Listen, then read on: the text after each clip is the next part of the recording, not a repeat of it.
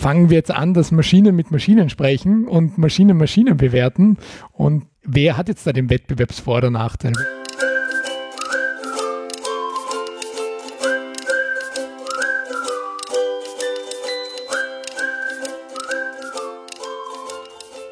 Hallo Fabian. Hallo Gregor. Und hallo liebe Zuhörende. Wir haben es lang genug ja, vor uns hergeschoben, das Thema, aber heute ist es soweit. Künstliche Intelligenz. Uh, yet another Podcast, der darüber spricht. Aber ähm, ich glaube, wir haben ja durchaus die Berechtigung dazu, weil wir uns Mühe geben werden, das wirklich aus der Perspektive des dritten Sektors zu beobachten und zu besprechen. Und außerdem haben wir ja jetzt, dafür, dass wir es jetzt schon ein paar Monate vor uns herschieben, jetzt auch schon ganz konkrete Erfahrungen, die wir teilen können. Genau, darüber hinaus, vielleicht schicken wir noch vorweg, wir haben uns nicht wirklich darauf vorbereitet. Wir plaudern halt im Ursinne unserer, äh, unserer Podcast-Idee wieder ähm, zu zweit und etwas später vielleicht auch zu dritt mhm. ähm, über das Thema, dessen Bedeutung, dessen Potenziale, dessen Gefahren vielleicht auch. Ja, aber in dem Sinne, glaube ich, haben wir uns sehr gut vorbereitet, beziehungsweise ich weiß es gar nicht. Wir haben ja, und das ist tatsächlich nicht so häufig, wir haben uns eigentlich abseits des Podcasts nur einmal ganz kurz über Chatbots unterhalten. Das war irgendwann im Dezember, mhm. wo die äh, öffentliche Technologie noch recht neu war und wo man halt so Spaßsachen ähm, ja, erzähl mal die Anekdote doch, oder? also es war schon etwas später, wir waren in einem Lokal und äh, am Nachbartisch saß unser Bürgermeister. Und er war nicht so gekleidet wie sonst. Und äh, ich habe den ChatGPT gefragt, warum trägt unser Bürgermeister jetzt einen Hoodie und nicht einen Anzug wie sonst? Und wir waren von der Antwort recht verblüfft, muss man sagen. Das erinnere ich mich auch, aber was war die Antwort? Weißt du das noch? Die Antwort war, ich kenne einen Bürgermeister nicht persönlich, hm.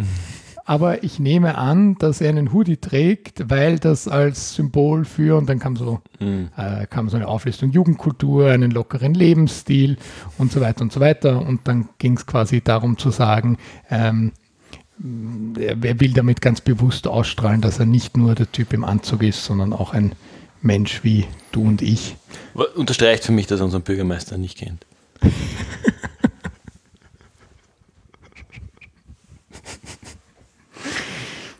Also, das war, das war, glaube ich, die sinnvollste Frage, die wir an dem Abend in, in ChatGPT eingetippt haben, oder? Das waren halt so, so typische Fragen, oder?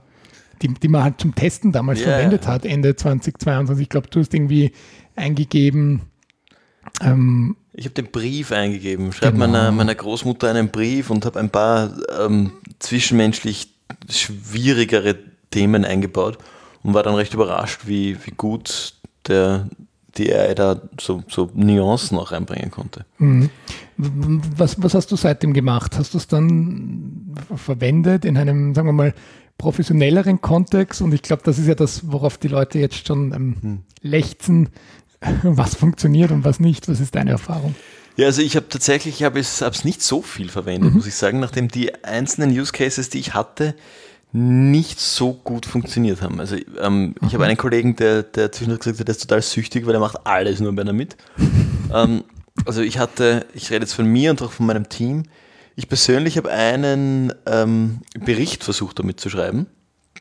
Äh, und wie man das so macht, habe einen, hab den Antragstext äh, in den, in den ChatGPT geworfen und haben gesagt, machen wir, setzen wir das bitte in die Vergangenheitsform und strukturiere es als Bericht. Er hat nicht mal die Vergangenheitsform geschafft. Mhm. Also da, das war, ich habe dann letztlich diesen Bericht selber geschrieben, es war weniger Arbeit, es war kein, kein wahnsinnig langer Bericht, aber es war, war, ging irgendwie dann doch schneller, ähm, als, ähm, als den Text selber zu schreiben, äh, als den Text schreiben zu lassen. Was mich überrascht hat, weil ich mir gedacht habe, gerade das Texte schreiben ist doch was, was er können muss.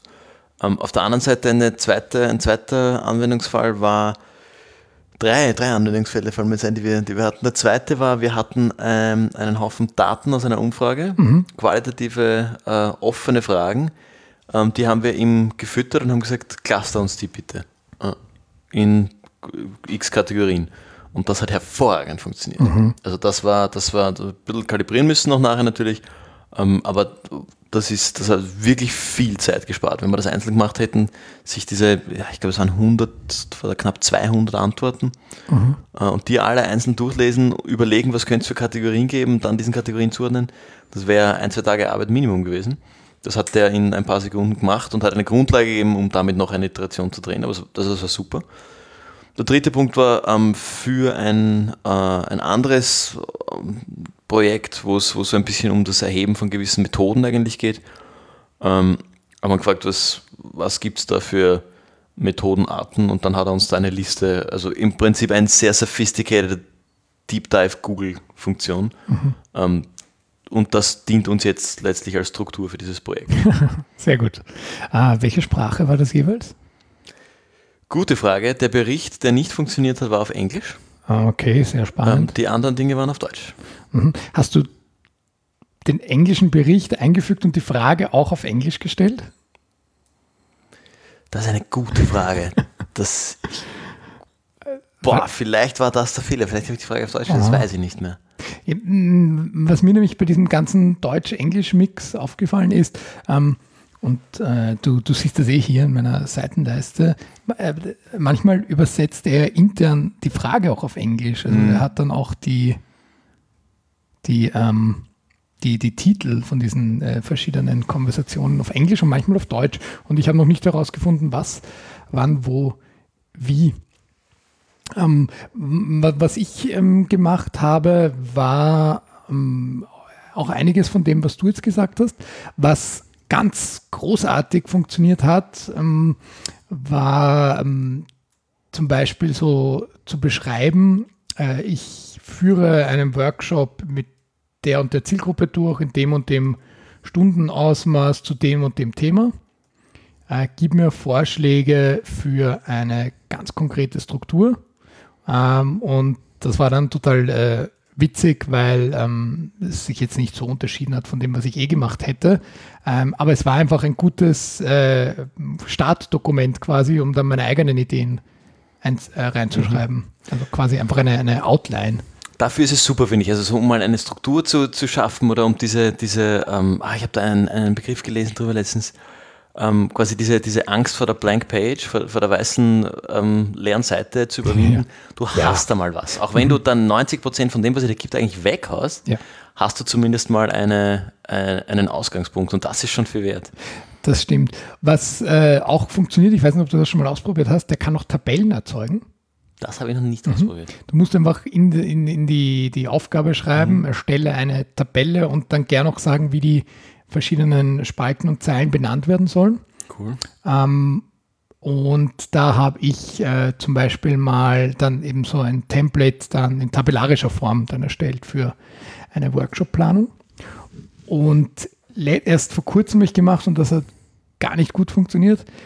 Ähm, und zwar auf einer Website waren verschiedene Kontaktdaten. Da ging es um äh, PolitikerInnen in nicht maschinenlesbarer Form. Also es war nicht einfach eine Excel-Tabelle zum Downloaden, sondern es war quasi ein Foto, drunter mhm. der Name, dann Telefonnummer und E-Mail-Adresse und dann steht immer Telefon, Doppelpunkt und so weiter. Ähm, ich habe ein Copy-Paste von der ganzen Website gemacht und gesagt, erstell mir eine Tabelle mit diesen Daten. Und das hat mit den ersten sechs von circa 30 super funktioniert und dann hat er einfach aufgehört. Das habe ich ein paar Mal schon gehabt, dass er einfach aufhört. Ich, also er hat, er hat mir noch nie wirklich lange Texte gegeben, muss ich mhm. sagen. Also er, hat, er hört dann immer auf, dass ich habe auch bei, diesen, bei diesem Bericht dann letztlich Absatz für Absatz reinkopiert und dann erst jeden Absatz bearbeitet. Also ja. Da, da wäre es tatsächlich schneller gewesen, ich jetzt einfach selber mhm. gemacht. Also war es dann letztlich auch. Genau, das heißt, ich habe jetzt eine mm, neutrale, eine schlechte Erfahrung geteilt, was wirklich gut funktioniert und dafür verwende ich äh, ChatGPT jetzt sicherlich mindestens einmal pro Woche, seit es draußen ist dass ich Informationen, also Texte, die ich äh, recherchiert habe, hineinfüttere ja. und dann sage zum Beispiel, fasse das zusammen. Ja. Oder ähm, erstelle eine Einleitung für einen Bericht, der sich auf folgende Texte mhm. bezieht. Und das sind dann, und ich gebe es jetzt auch offen zu, teilweise Texte von mir, teilweise aber auch einfach ähm, Zitate, die ich mir rausschreibe mhm. aus, aus anderen Berichten, aus Büchern, aus mhm. Fachliteratur. Mhm. Ähm, und das, das Spannende ist ja dann, und da muss man dann höllisch aufpassen, der zitiert ja gar nicht. Mhm. Ähm, Mhm. Aber was er macht, ist zum Beispiel, wenn man von fünf verschiedenen AutorInnen, die zum gleichen Thema äh, eine, eine mhm. catchy Aussage haben, wenn man die reinschreibt, äh, dass er etwas formuliert, wo ich mir denke, ich wäre wahrscheinlich mit einem sehr ähnlichen Ergebnis rausgekommen, um zu sagen, das ist meine Synthese aus diesen mhm. Aussagen, aber ich hätte halt nicht zwei Minuten dafür gebraucht, mhm. sondern 20 Minuten mindestens, um einen so mhm. geschliffenen Satz mhm. zu finden.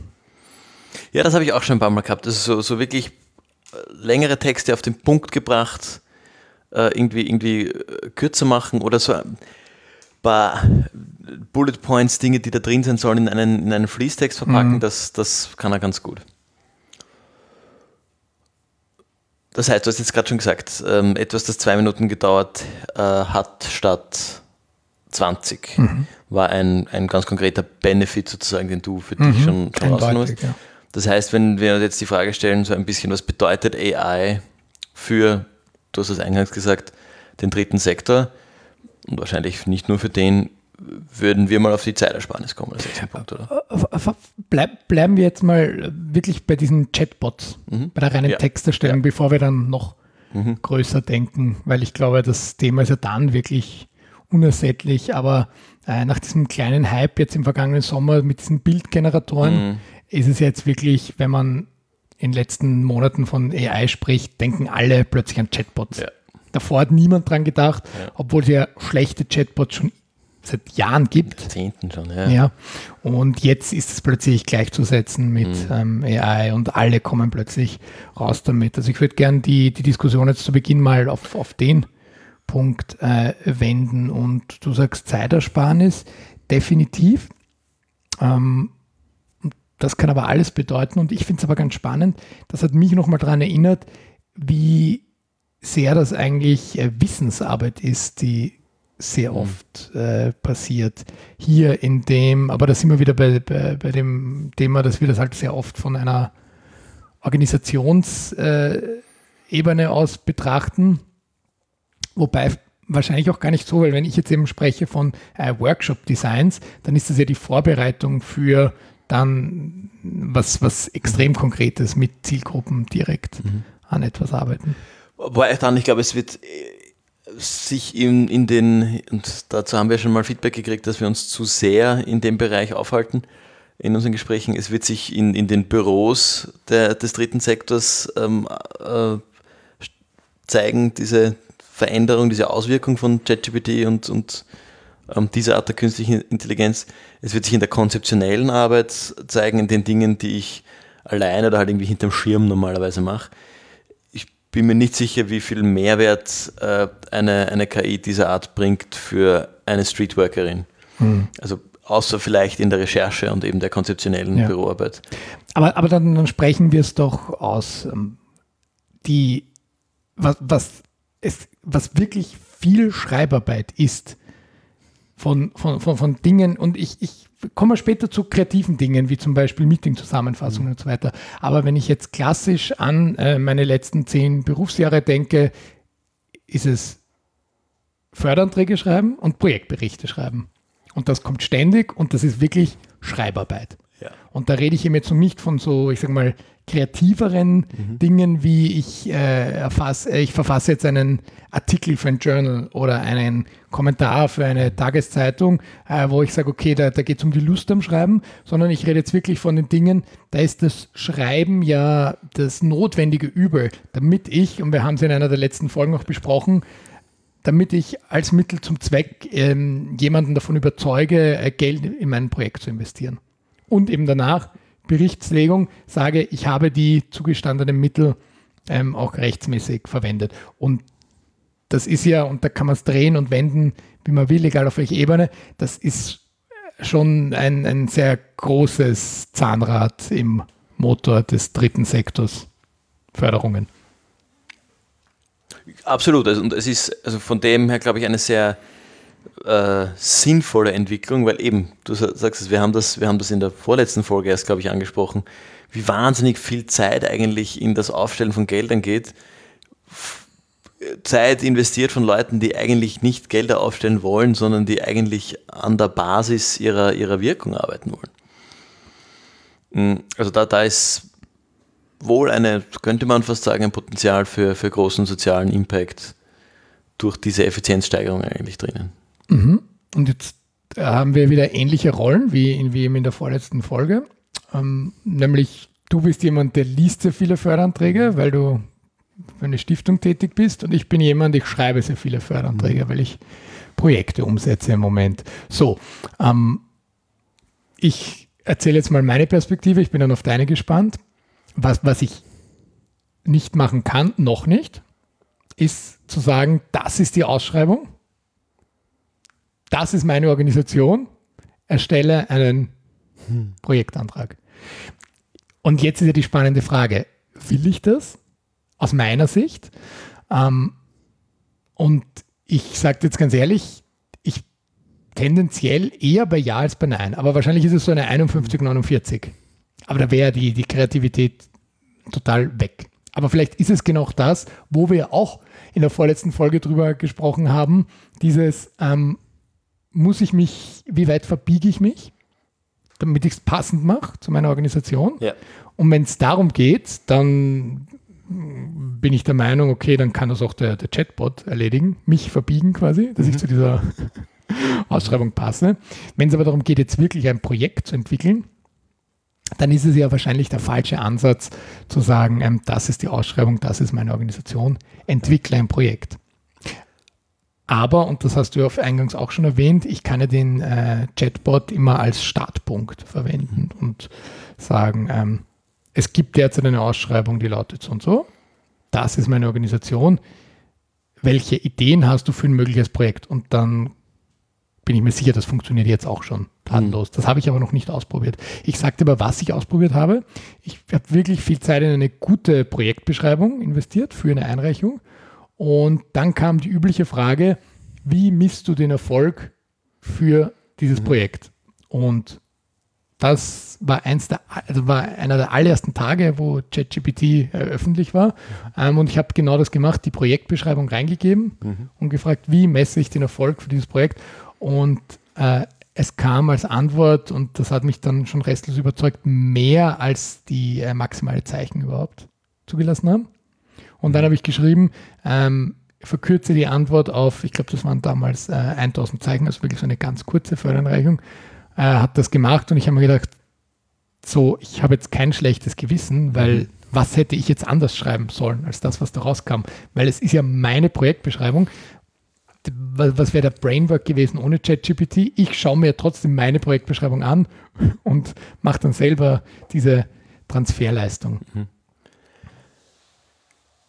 Ja, voll. Also ich glaube, die, die Frage ist, vielleicht jetzt noch kurz bei deinem Thema bleiben, bevor ich dir meine, als, als geldgebender Sicht meine Meinung dazu gebe. Wo, wie, wie viel Macht gebe ich diesem mhm. Ding? Also ist es, wie du vorher gesagt hast, nur die Schreibarbeit?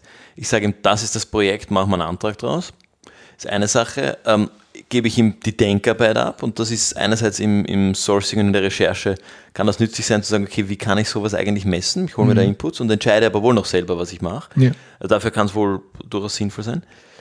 Ähm, aber ich glaube, das muss man, das muss man finden, weil natürlich wird der irgendwann in der Lage sein, eine, relativ bald wahrscheinlich eine Förderausschreibung gegenüberzustellen mit der Organisationsbeschreibung und mir ein schönes Projekt hinzustellen. Das ist dann wahrscheinlich ein Projekt im Sinne der Ausschreibung, das diese Organisation abbilden kann.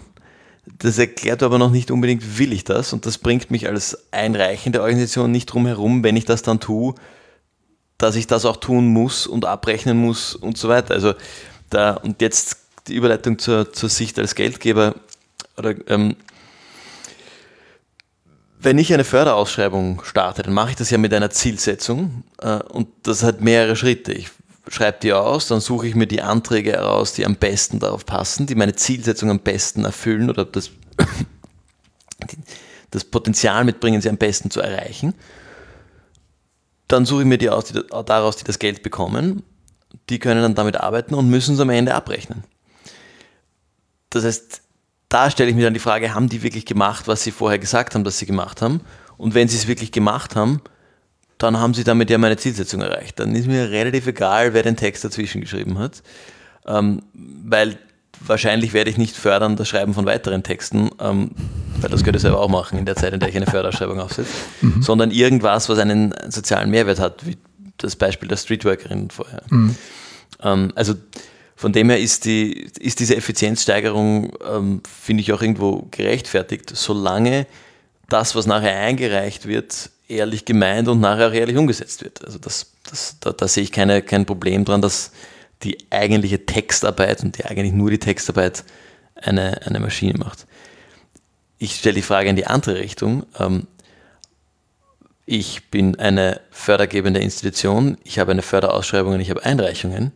Ähm, auch das wird bald möglich sein. Ich fütte einem ChatGPT oder wie sie alle heißen, ähm, diese beiden Dinge und sage mir, wen soll ich fördern? Ja. Wie stehst du da als geldnehmende Seite? Aha, das ist eine gute Frage, weil die beantwortet vielleicht die Frage, die ich gerade im Kopf hatte, nämlich fürchtest du dich vor einer Flut an äh, Einreichungen jetzt bei der nächsten Ausschreibung, aber dann hast du ja da eine mögliche Antwort gegeben. Ähm, quasi, äh, fangen wir jetzt an, dass Maschinen mit Maschinen sprechen und Maschinen Maschinen bewerten. Und äh, wer hat jetzt da den Wettbewerbsvor- oder Nachteil? Weil aus der Perspektive kann ich mir jetzt denken, hm, wenn ich weiß und ich kann mir auch vorstellen, dass bald ähm, große Stiftungen oder so, die tausende Anträge ständig bekommen, also ich denke jetzt wirklich an, an Riesenstiftungen, ähm, äh, dass die dann transparent auf die Website schreiben, unsere, äh, die Fördereinreichungen werden äh, maschinell bearbeitet. Ähm, und ähm, das ist jetzt bei allen AI und auch AI und Ethik-Diskussionen oft der Fall, okay, solange die Entscheidung bei einem Menschen liegt. So, aber was würde das denn bedeuten? Ähm, eine künstliche Intelligenz liest drüber und sagt, ähm, dieses Projekt empfehle ich als KI zur Einreichung und dann schaut sich halt ein Stiftungsvorstand an ähm, nur was ist mit denen passiert, die nicht empfohlen wurden? Das heißt, dass man sagt, okay, der Mittelweg ist, die künstliche Intelligenz wird niemals selbst entscheiden, kommt das Geld oder wie viel Geld, aber wird vielleicht eine Empfehlung, eine Vorbereitung machen, was bisher Menschen gemacht haben, aber vielleicht ja als Antwort darauf, dass jetzt auch plötzlich viel mehr Einreichungen kommen. Jetzt habe ich aber deine Frage noch nicht beantwortet, wie es mir damit geht als Einreichender. ich auch hier tendiere ich vielleicht dazu zu sagen, vielleicht gefällt es mir sogar besser. Ich sage dir gleich warum. Okay. Weil wir haben auch eine, eine Folge über Netzwerke und Seilschaften mhm. gemacht. Vielleicht ist es dann einfach ein, ein fairer Prozess. Ein, eine mögliche, äh, ein möglicher Blickwinkel drauf, natürlich. Ähm, wenn ich mir jetzt überlege, wie unsere Förderausschreibungen aufgebaut sind, da gibt es mehrere Ebenen ähm, die da zu berücksichtigen sind. Da ist die Ebene der Ausschreibung selber, da stehen Förderrichtlinien und Förderkriterien dahinter, die in unserem Fall bauen auf unsere äh, Gründungserklärung als Stiftung, die wiederum referenziert auf, das, äh, auf ein bestimmtes Gesetz und ist außerdem äh, dem, dem Fördergesetz äh, oder diversen dafür relevanten Gesetzen ähm, Steuerbegünstigung, Gemeinnützigkeit unterworfen, die gilt es alle zu bedenken. Ähm, diesen Prozess abzugleichen, das, was da textlich drinnen steht, was vermutlich eine andere Maschine geschrieben hat, inwiefern passt das in alle diese Dinge? Jetzt stelle ich die nächste Frage, denken wir das weiter? Dann denkt die einreichende Maschine alle diese Dinge mit, die beurteilende Maschine denkt alle diese Dinge mit, dann habe ich von 300.000 Einreichungen auf einmal 300.000 Einreichungen, die die Kriterien erfüllen. Mhm. Ähm, wie mache ich dann meine, mein Ranking? Wonach geht das? Meine, also meine Frage ist, wie schnell oder wie bald wird es dann intransparent? Das heißt, du sagst, äh, Subjektivität ist etwas, was sich gar nicht vermeiden lassen sollte oder vermeiden lässt, wenn es um Juryentscheidungen hm. geht. Ich weiß gar nicht, ob ich das sage. Ich, also was ich, was ich mir überlege, ist die, also wir sind ja jetzt gerade noch in einem Entwicklungsprozess dieser Technologie. Ja. Die wird aber immer besser und die wird, mein, also die, die, die Chat-GPT-Technologie können du als Fördereinreichender und ich als Fördergebender gleichermaßen nutzen. Mhm. Ich gehe davon aus, dass das auch in der weiteren Entwicklung dieser Technologie der Stand der Dinge sein ja. wird. Das heißt, es haben beide gleichen Zugriff zu den gleichen Ressourcen, was mhm. prinzipiell sehr gut ist. Mhm. Der Unterschied ist der Geldfluss letztlich. Ähm, das heißt, du nutzt diese gleichen Ressourcen, damit ich dir nachher Geld gebe. Ich nutze diese Ressourcen, damit du irgendwelche sozialen Zielsetzungen erreichst, die ich, die ich erfüllt haben möchte. Hm. denken wir das weiter, ähm, müsste dann nicht eigentlich irgendwann die KI mir vorschlagen und vielleicht irgendwann automatisch deine Einreichungen beantragen und abwickeln und dir daraus eine To-Do-Liste machen und du läufst ja nur mal nach. Ach so, du meinst nochmal den nächsten Schritt. Ich kriege gar nicht mit, dass es eine Ausschreibung gibt, sondern genau. das, das screent für mich die äh, KI und mh, sagt, okay, das und das ist gerade passend und schreibt was automatisch und irgendwann blinkt bei mir ein Licht oder mhm. kommt eine E-Mail rein oder Jetzt hätte ich fast gesagt, das Telefon klingelt, das kommt da dann eh nicht mehr vor. kommt die E-Mail rein und sagt, äh, herzlichen Glückwunsch, Ihnen wurden so und so viel Euro äh, zugewiesen und bitte erfüllen Sie äh, mindestens äh, 120 Personen mit dem Profil müssen in einem Zeitraum von sechs Monaten äh, das und das erhalten, damit sie danach so und so rausgehen. Ich glaube, ich, ich denke da sogar weiter. Du hast irgendwie ein internes Taskmanagement-System, in dem taucht irgendwann, linkt sich selber dieses Projekt ein, mhm. ähm, taktet dir deine, deine To-Dos ein. Irgendwo wird es noch menschliche Komponenten geben, wo du dann Meetings hast oder sowas oder in, die, in der Schuldnerberatung ähm, deine, deine Gespräche führst oder, oder mhm. ja. Ähm, aber das regelt sich dann sehr viel selber. Damit ist ja viel gesellschaftlich-soziale Arbeit und staatliche Arbeit und wahnsinnig viel Koordinationsarbeit von Geldern eigentlich, ähm, könnte man jetzt argumentieren, automatisiert. Wo wir ja bei dem sind, was wir ja immer wieder besprechen, die, die, diese große ungelöste Frage, wie viel von gewidmetem Geld in Bürokratie fließt, wie sehr das die ausführenden Organisationen ja eigentlich wurmt wo aber immer wieder argumentiert wird gegenüber den auszahlenden Stellen, das ist notwendig mhm. aufgrund von Qualitätssicherung und Prüfungsmaßnahmen und so weiter. Ähm, das heißt, wir, wir sind aber dann schon in einer, wieder die Frage, ist das Utopie, Dystopie, mhm. dass man sagt, okay, wenn das alles automatisiert ist, dann gibt es am Ende eigentlich nur noch den Bill Gates, der sagt, ähm, so und so viel Prozent meines Vermögens stifte ich der äh, Erforschung von äh, wasserlosen äh, Toiletten. Mhm. Und ähm, alle, die da in dem Bereich tätig sind, ähm, reichen ein. Und bei ihm funktioniert das völlig automatisiert, weil er vielleicht sogar sagt, so und so viel Prozent. Mhm. Das heißt, die muss sich gar nicht überlegen, wie viel Geld das tatsächlich ist.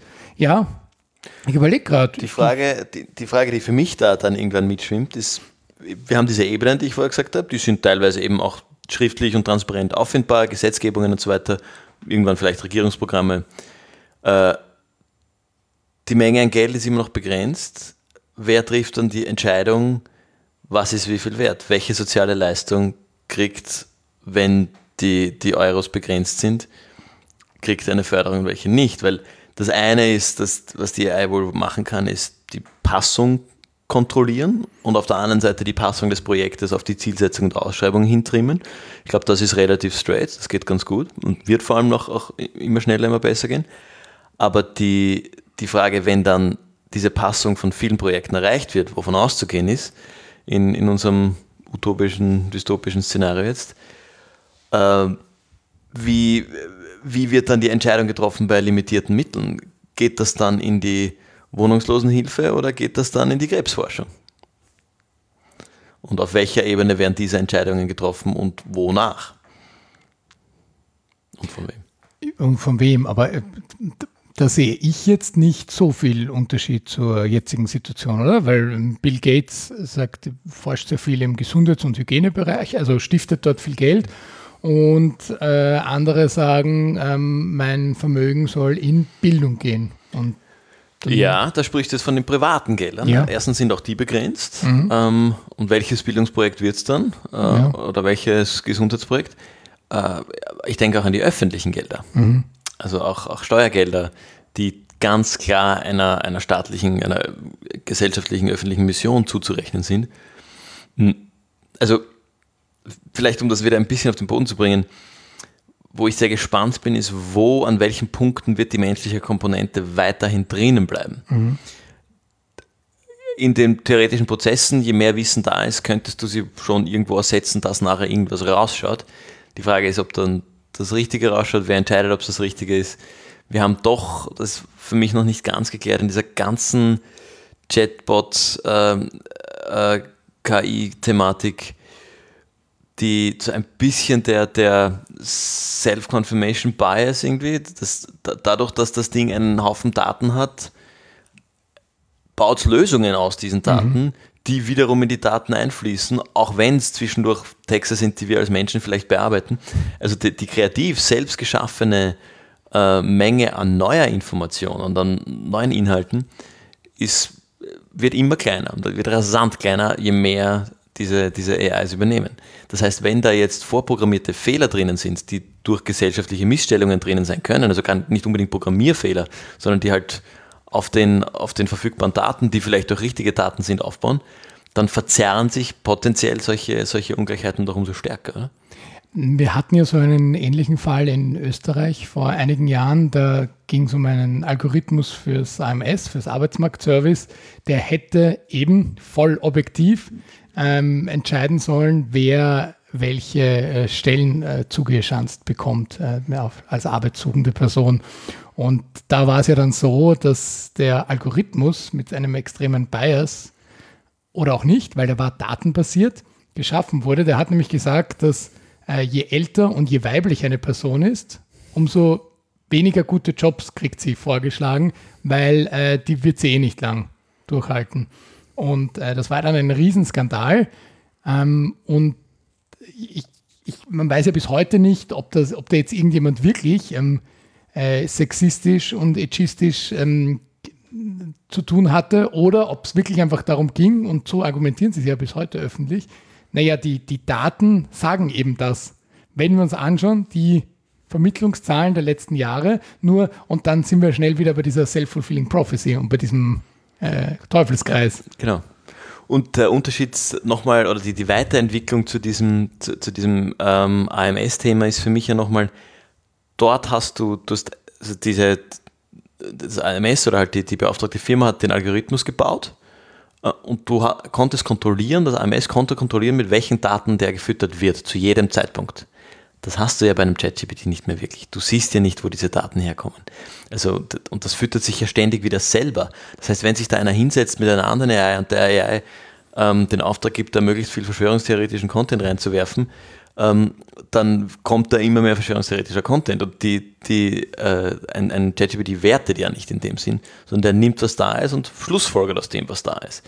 Also da, da, da ist für mich ein bisschen die, die, die Frage, oder vielleicht auch wieder aus, aus der Diskussion von vorher, die ganz klar die Notwendigkeit da, dass es eine menschliche Komponente geben muss. Also natürlich aus unserer, unserer ethisch-moralischen Herangehensweise. Ähm, entstammt jetzt eigentlich dem Misstrauen an die Menschheit wiederum? ja, ja, gute Frage. Aber wir, wir, wir sagen ja im, im dritten Sektor, wir sagen ja oft der Sozialbereich dazu, weil eben Menschen mit. Menschen zu tun haben.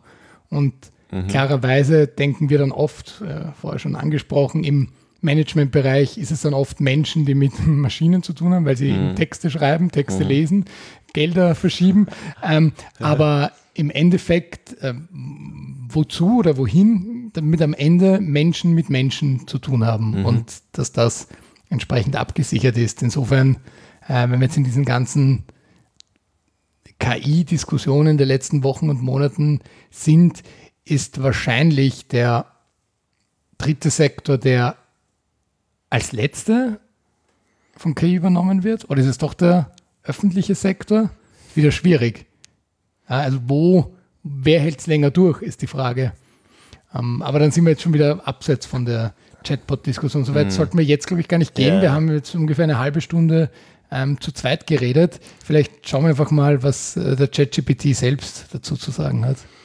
Genau, und zwar könnten wir ihn zum Beispiel fragen, was in seiner Meinung nach ähm, diese, dieser Trend und die Einführung von ChatGPT für eine Auswirkung auf den dritten Sektor hat. Okay, und was sagt er?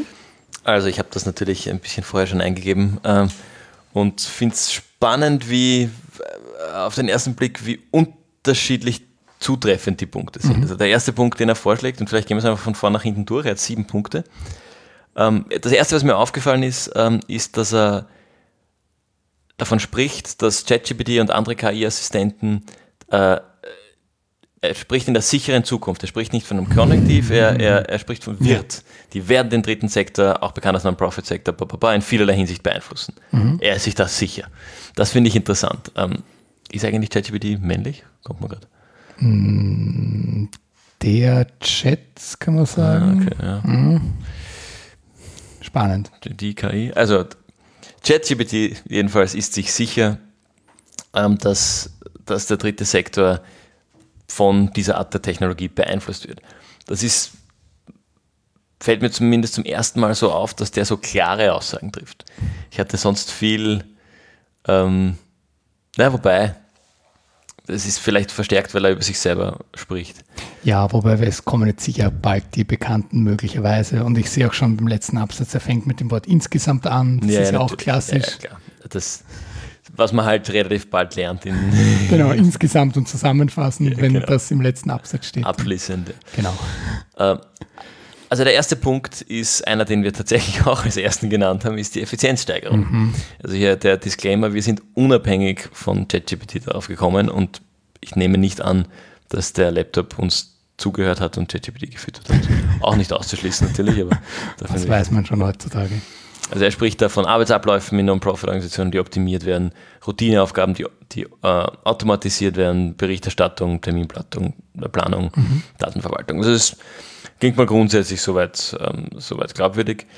Ähm, den zweiten Punkt finde ich interessant. Er spricht von personalisierter Kommunikation. Jetzt finde ich personalisierte Kommunikation basierend auf einem Haufen riesiger Daten, die ja in der Hinsicht überhaupt nicht persönlich sind, ähm, in der Masse nämlich, finde ich eine interessante Schlussfolgerung zu sagen, wir können persönlich ähm, oder personalisiert, Unterschied, personalisiert kommunizieren.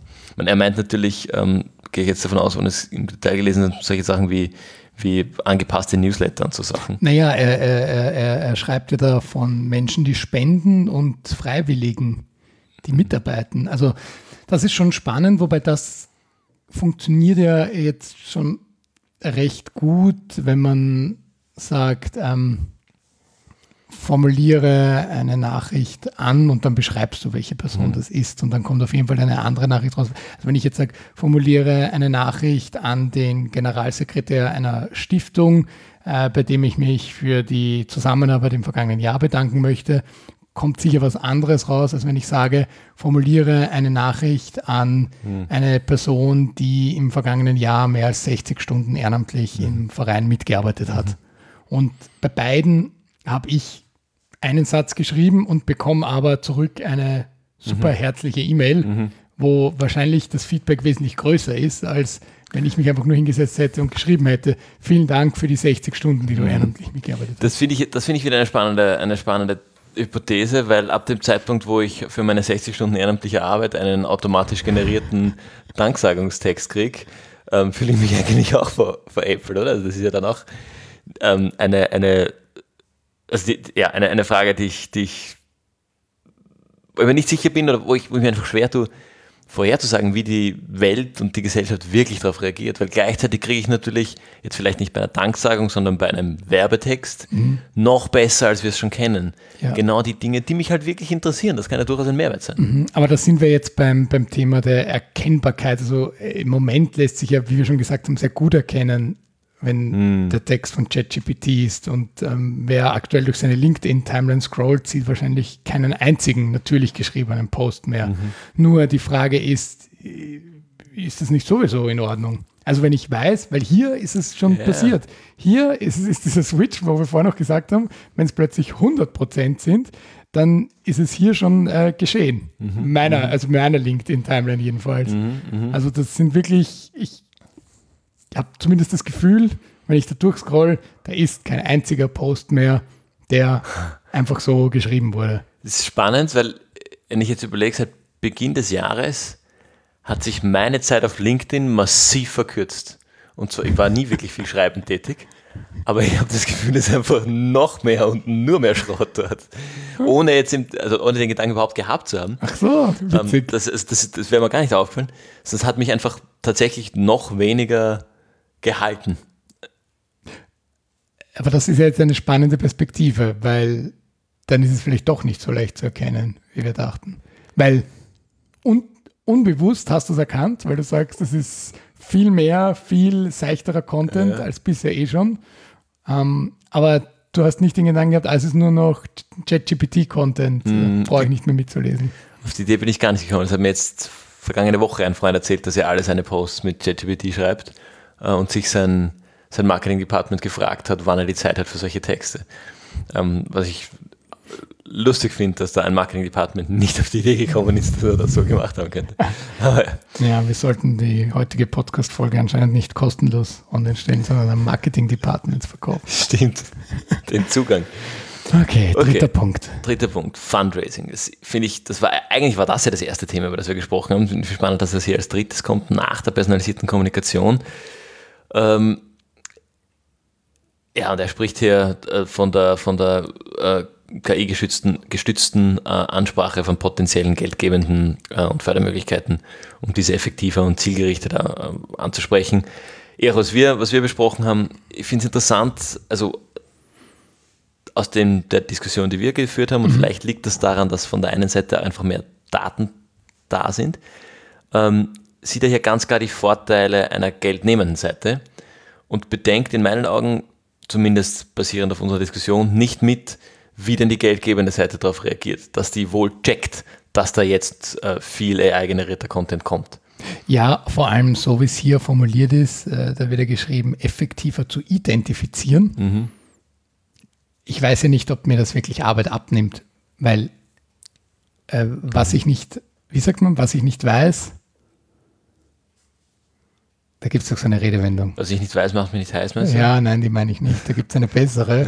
Also worauf will ich hinaus, wenn ich gar nicht mitbekomme, dass es äh, in Österreich noch eine vierte große Bildungsstiftung gibt, äh, da muss ich mich auch nicht ärgern, dass ich bei der nicht eingereicht habe. Mhm. Sobald mhm. ich die aber kennenlerne, dann denke ich mir, ah, jetzt noch eine Einreichung mehr mhm, zu denen, die ich mhm. sowieso schon schreibe. Mhm. Ähm, das ist ja. eigentlich ganz, ganz, ganz, ganz spannend, ob das wirklich mir dann die Arbeit erleichtert. Stimmt. Im Endeffekt kann ich jetzt überlegen, ähm, erhöht das meine Chance von äh, äh, einfach, weil ich mehr Möglichkeiten habe, weil ich jetzt quasi mhm. vier Lose statt drei habe. Ähm, oder macht es umgekehrt, äh, die Wahrscheinlichkeit gefördert zu werden niedriger, weil ich jetzt statt drei halbherzige Einreichungen plötzlich vier noch halbherzigere schreibe, weil plötzlich sich meine 100% Energie nicht auf 3x33, sondern auf 4x25% aufteilt. Ja, wobei du halt natürlich mehr Energiezeit, mehr, mehr, Energie hast, weil weniger der Schreibarbeit du selber machst. Ja, das war ja nicht dem Punkt. Gleichzeitig aber 900 andere äh, und mehr als ja. sonst auch überall. Das ist, ja. Mir kommt da der Gedanke, den ich, den ich lang vor dieser, dieser äh, AI-Debatte schon mal hatte, am Beispiel E-Mail.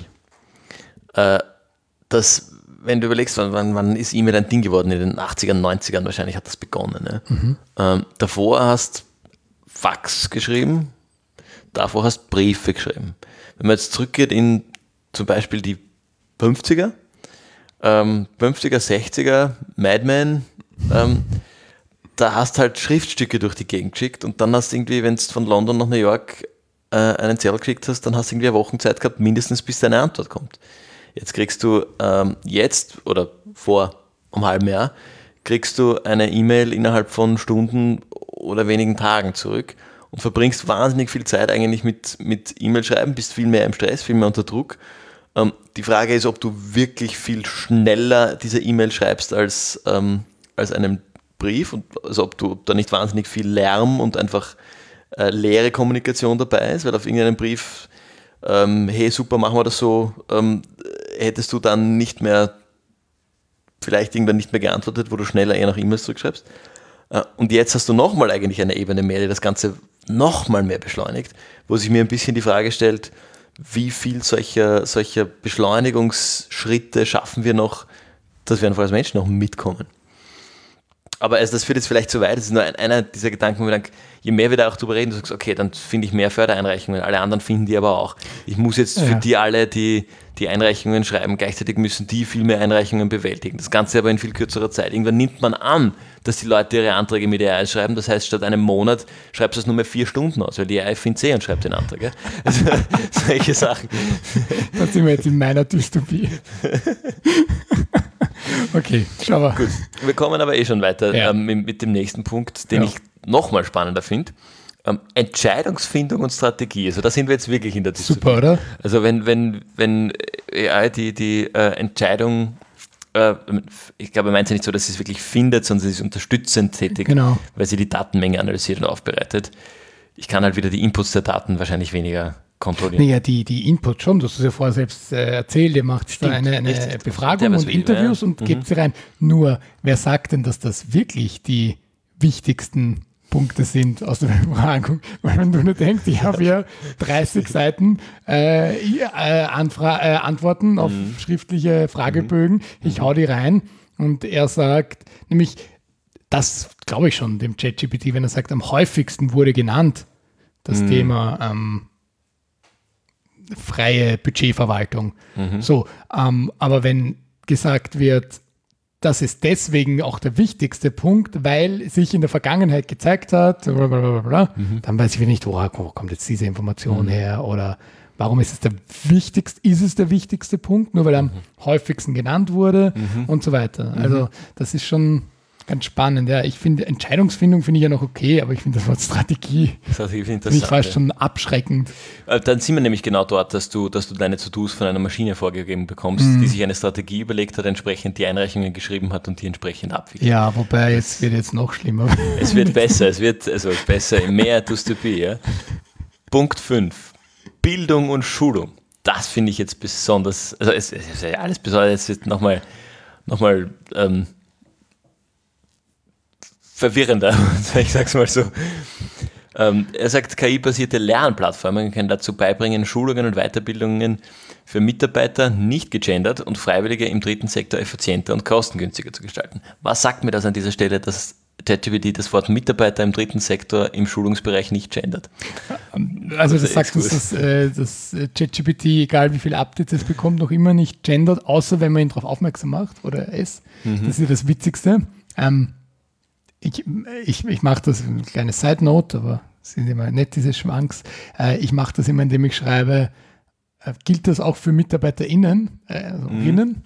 Ähm, Und dann schreibt er, oh, Entschuldigung, ich habe vergessen, äh, geschlechtsneutrale Formulierungen zu verwenden.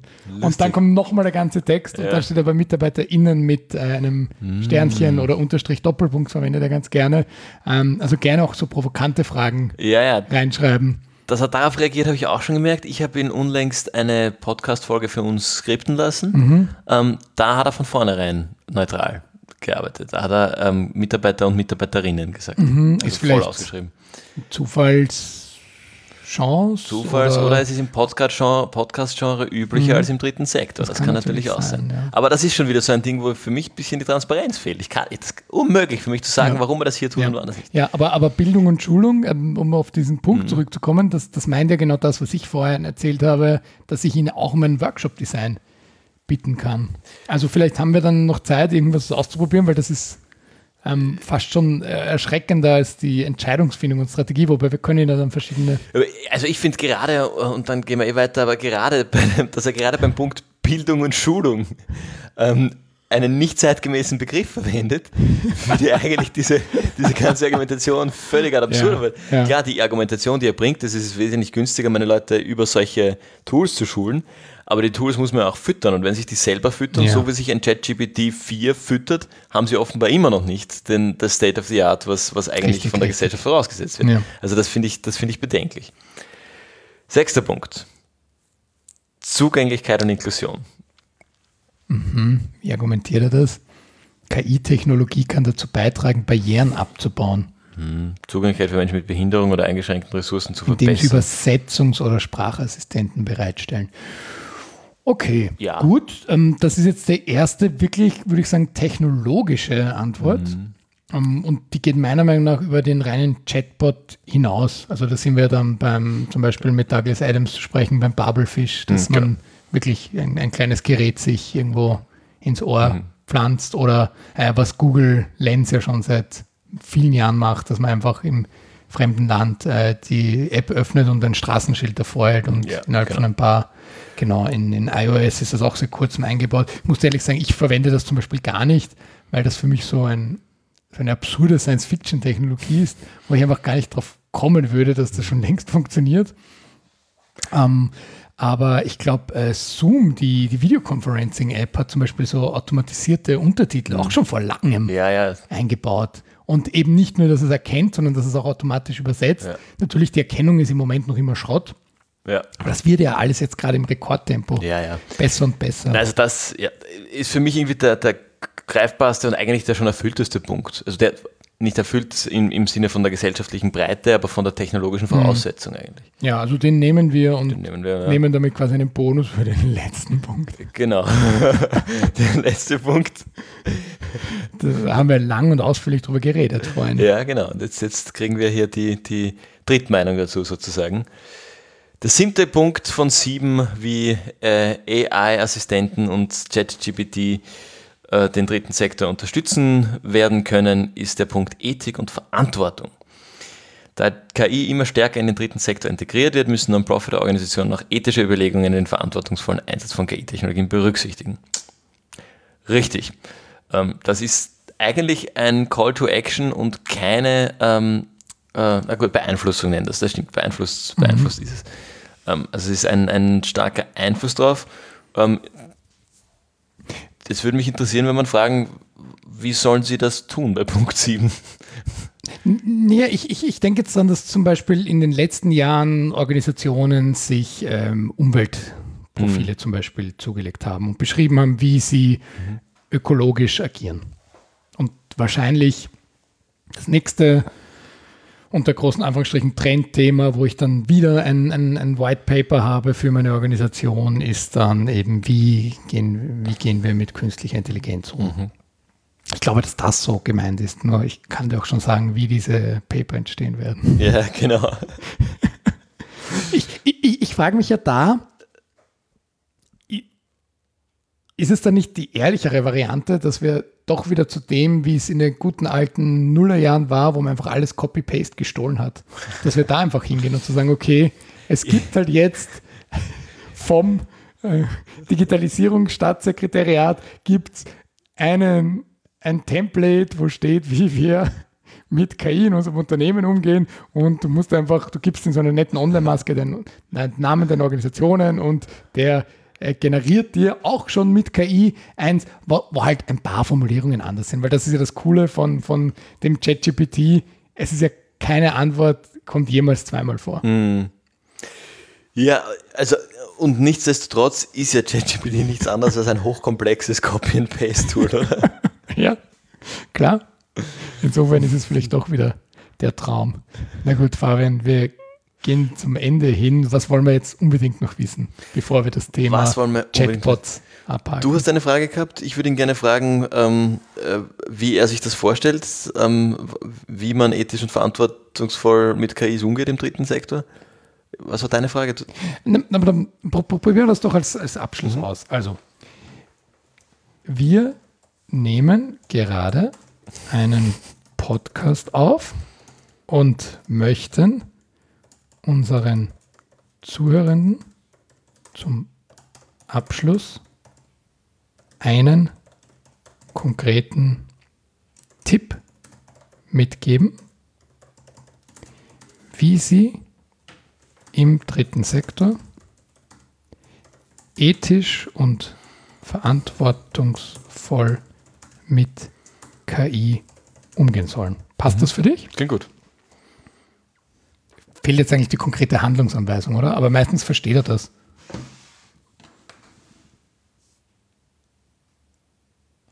Früher war das voll verpönt, während Podcastaufnahmen zu googeln. Da, da kenne ich die Etikette noch nicht. Während Die, das ist, könnte man auch mal fragen, aber das machen wir nicht Okay. on the record. Okay. Ja, probieren wir es mal ohne Frage, ja, also ohne Handlungsempfehlung. Abschlusstipp für den Podcast. Um ethisch und verantwortungsvoll mit KI im dritten Sektor umzugehen, sollten Organisationen den folgenden Tipp beherzigen. offene Kommunikation und Transparenz fördern. Stellen Sie sicher, dass alle Beteiligten, einschließlich Mitarbeiter, Freiwillige, Spender und Begünstigte, über den Einsatz von KI-Technologien in Ihrer Organisation informiert sind. Erläutern Sie, wie diese Technologien eingesetzt werden, welche Vorteile sie bringen und welche möglichen Risiken oder Bedenken bestehen. Eine offene Kommunikation ermöglicht es, Vertrauen aufzubauen, Bedenken anzusprechen und gemeinsam Lösungen für potenzielle Herausforderungen zu finden. Durch die Förderung von Offenheit und Transparenz in Bezug auf den Einsatz von KI können Non-Profit-Organisationen dazu beitragen, eine verantwortungsvolle und ethische Nutzung von KI-Technologien im dritten Sektor zu gewährleisten und gleichzeitig das Potenzial dieser Technologien zur Verbesserung ihrer Arbeitsabläufe und zur Erreichung ihrer Ziele ausschöpfen. Ich habe gelernt, man kann nicht einen Text zum ersten Mal vorlesen und gleichzeitig zuhören. aber ich würde sagen, das ist doch ein großartiger Abschlusstipp. Ja, aber auch diesmal nicht gegendert. Und ja. hier sind es nicht nur die Mitarbeiter, hier sind es die Spender alle. und die, Be ja, die Begünstigten. Genau. Also, ja. also das, das ähm, nehme ich mir auch mit. Ähm, bin noch nicht ganz sicher, ob wir Ihnen eine Empfehlung aussprechen lassen zum Schluss, oder?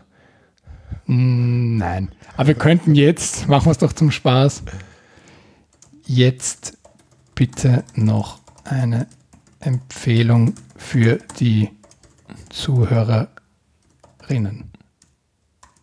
Das ist gut, ja.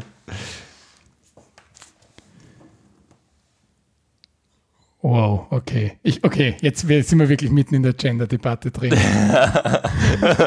jetzt reißen wir hier ein Fass auf. Oh je, Sehr so viel, spannend. So viel äh, Zeit haben wir nicht. Also ich, ich, ich ähm, sehe da ein bisschen meine, ähm, mein, mein da gibt es noch zu tun, glaube ich. Ja, weil die Damen sollen äh, Schulungen besuchen zum Thema, während die Herren einfach nur kommunizieren sollen über ihren Umgang. Das ist ja spannend. Äh, in diesem Sinne kommen wir lieber zu gescheiten Empfehlungen. Das ist fast zu hart, um das jetzt vorzulesen. Das ist, das ist wirklich krass, was da gerade passiert. Okay. Also wir lassen ChatGPT weiter. Ähm, ja, ja, da schreibt er noch. etwas seine sexistischen Nein, Empfehlungen Kommen wir zu unseren garantiert nicht sexistischen, oh Gott, es wird immer schlimmer, zu den Empfehlungen von uns beiden weißen Herren persönlich genau. ausgewählt. Bist du schon bereit, Fabian? Ich bin schon bereit, ja. Ähm, ich wollte, bitte. er hatte vorher auch überlegt, ob, ob ähm, ich empfehle ein Buch und habe überlegt, ob mir ChatGPT dieses Buch zusammenfassen soll, aber ich glaube, das lasse ich lieber. ähm, ich empfehle das Buch Quality Land von Marc-Uwe Kling. Ah, großartig. Ähm, passend zum Thema äh, ist ein ähm, Buch, das im Grunde eine, eine äh, Gesellschaft in der Zukunft beschreibt äh, unter anderem eben und ganz stark natürlich da drin das Thema AI behandelt, wie zum Beispiel, äh, und auch nämlich, und das, das passt wirklich ganz gut dazu, das Thema der fehlenden Transparenz im, äh, in dieser AI äh, behandelt. Da gibt es dann eine, eine Sequenz, wo es äh, darum geht, es gab einen Krieg zwischen Nord- und Südkorea ich glaube, Nord- und Südkorea ist es, jedenfalls hat ein Land ein, ein anderes ausgelöscht und dieser Krieg hat 23 Sekunden gedauert und dann war es vorbei und niemand weiß, warum dieser Krieg ähm, begonnen hat und warum die AI beschlossen hat, es ist jetzt dieser Angriff und diese Auslöschung das Richtige. Aber die AI hat es beschlossen und, und, baut hier so ein bisschen die Dystopie, ähm, also an dem konkreten Beispiel äh, und finde ich auch durchgezogen das ganze Buch äh, der, der Frage, wie schaut eine ganz stark AI-gestützte oder letztlich ein Stück weit AI-kontrollierte Gesellschaft aus. Spannendes, ähm, spannendes Thema, spannende Aufarbeitung des Themas aus einer Zeit lange vor ChatGPT, äh, die aber doch, finde ich, sehr passend irgendwie diese, diese Thematik aufgreift. Das ist ein richtig großartiges äh, Werk. Vor allem, was du jetzt noch nicht erwähnt hast, ist, dass es eine weiße und eine schwarze Ausgabe gibt. Und man entscheidet sich beim Kauf, ist es eine Utopie, das ist die weiße Ausgabe, oder eine Dystopie, die äh, schwarze. Ich habe damals die schwarze mir zugelegt. Und ich habe es als Hörbuch gehört, weil das der Autor selbst liest und der, ein, der ist ja auch Kabarettist, Marc-Uwe Kling. Ähm, und das ist auch eine sehr coole Erfahrung, weil er mhm. ganz viel Stimmen und so weiter interpretiert. Gibt es mittlerweile auch einen zweiten Teil, zu dem kann ich noch nichts sagen. Den habe ich auch noch nicht gelesen. Ähm, ich, aber ja, dass er Kabarettist ist, finde ich, das merkt man auch in der, ja. in der Art des Schreibens. Es ist sehr kurzweilig, sehr gut geschrieben und bearbeitet diese Themen sehr gut, nah greifbar, ohne irgendwie ja, da, da abzuheben. Super. Was hast du uns mitgebracht, Gregor? Ich äh, empfehle wieder mal einen fremden Podcast, aber diesmal nicht mit mir, sondern mit dir, Fabian. Podcast lohnt sich das von der Standard. Das ist so ein Finance-Podcast. Ich hätte mir den nie angehört, wenn nicht du zu Gast gewesen wärst. ähm, die Folge heißt Ethisches Anlegen. Kann ich mit meinem Investment Gutes tun? Und da sprichst du über deine Dissertations- Dissertation vor allem um das Thema der Dissertation. Es ist super, dass ich äh, über dich spreche. Warte, unterbrich mich nicht. Äh, es geht um Impact Investing und Green Finance und ähm, die Frage, die sich alle stellen. Und ich sage jetzt nicht, was du antworten wirst, aber die beantwortest du recht schnell. Kann ich überhaupt äh, grün mein Geld einfach so parken, grünes Banking und so weiter? Ist ganz witzig, warum mir das eingefallen ist, weil Darüber habe ich äh, gestern mit jemand anderem drüber gesprochen. Gibt es überhaupt, grüne Möglichkeiten? Dann habe ich diesen Podcast empfohlen. Insofern mache ich das auch jetzt hier on the record. So, Fabian, wie machen wir das jetzt mit der Zusammenfassung? Die machst normalerweise du, aber ich würde sagen, du kannst jetzt einfach einen Prompt für ChatGPT, wie er unsere Folge zusammenfassen würde, geben. Wie wollen wir das machen? Wie wollen wir das machen? Ähm, wir haben gerade einen einstündigen Podcast zum Thema AI im dritten Sektor aufgenommen.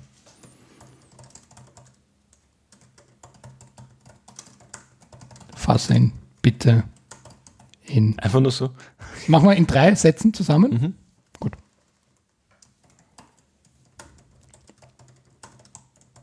Drei kurzen Sätzen, oder? Ja. Gut, wir haben gerade einen einstündigen Podcast zum Thema AI im dritten Sektor aufgenommen. Fasse ihn bitte kurz zusammen. In, in drei kurzen Sätzen zusammen. Bla. Kann ich meinen eigenen Text nicht mehr lesen. Bitte, ist deine Aufgabe. Deine Aufgabe. Äh, in diesem einstündigen Podcast wurde die Rolle von KI im dritten Sektor und ihr Potenzial zur Verbesserung von Effizienz, Personalisierung und Zugänglichkeit diskutiert. Die Bedeutung von ethischen und verantwortungsvollen Umgang mit KI-Technologie wurde betont, wobei Transparenz und offene Kommunikation als Schlüsselfaktoren hervorgehoben wurden. Zuhörerinnen wurden ermutigt, sich aktiv zu beteiligen. Und jetzt höre ich auf, weil das Kinder wieder in die Richtung, die wir vorher nicht vorlesen wollten.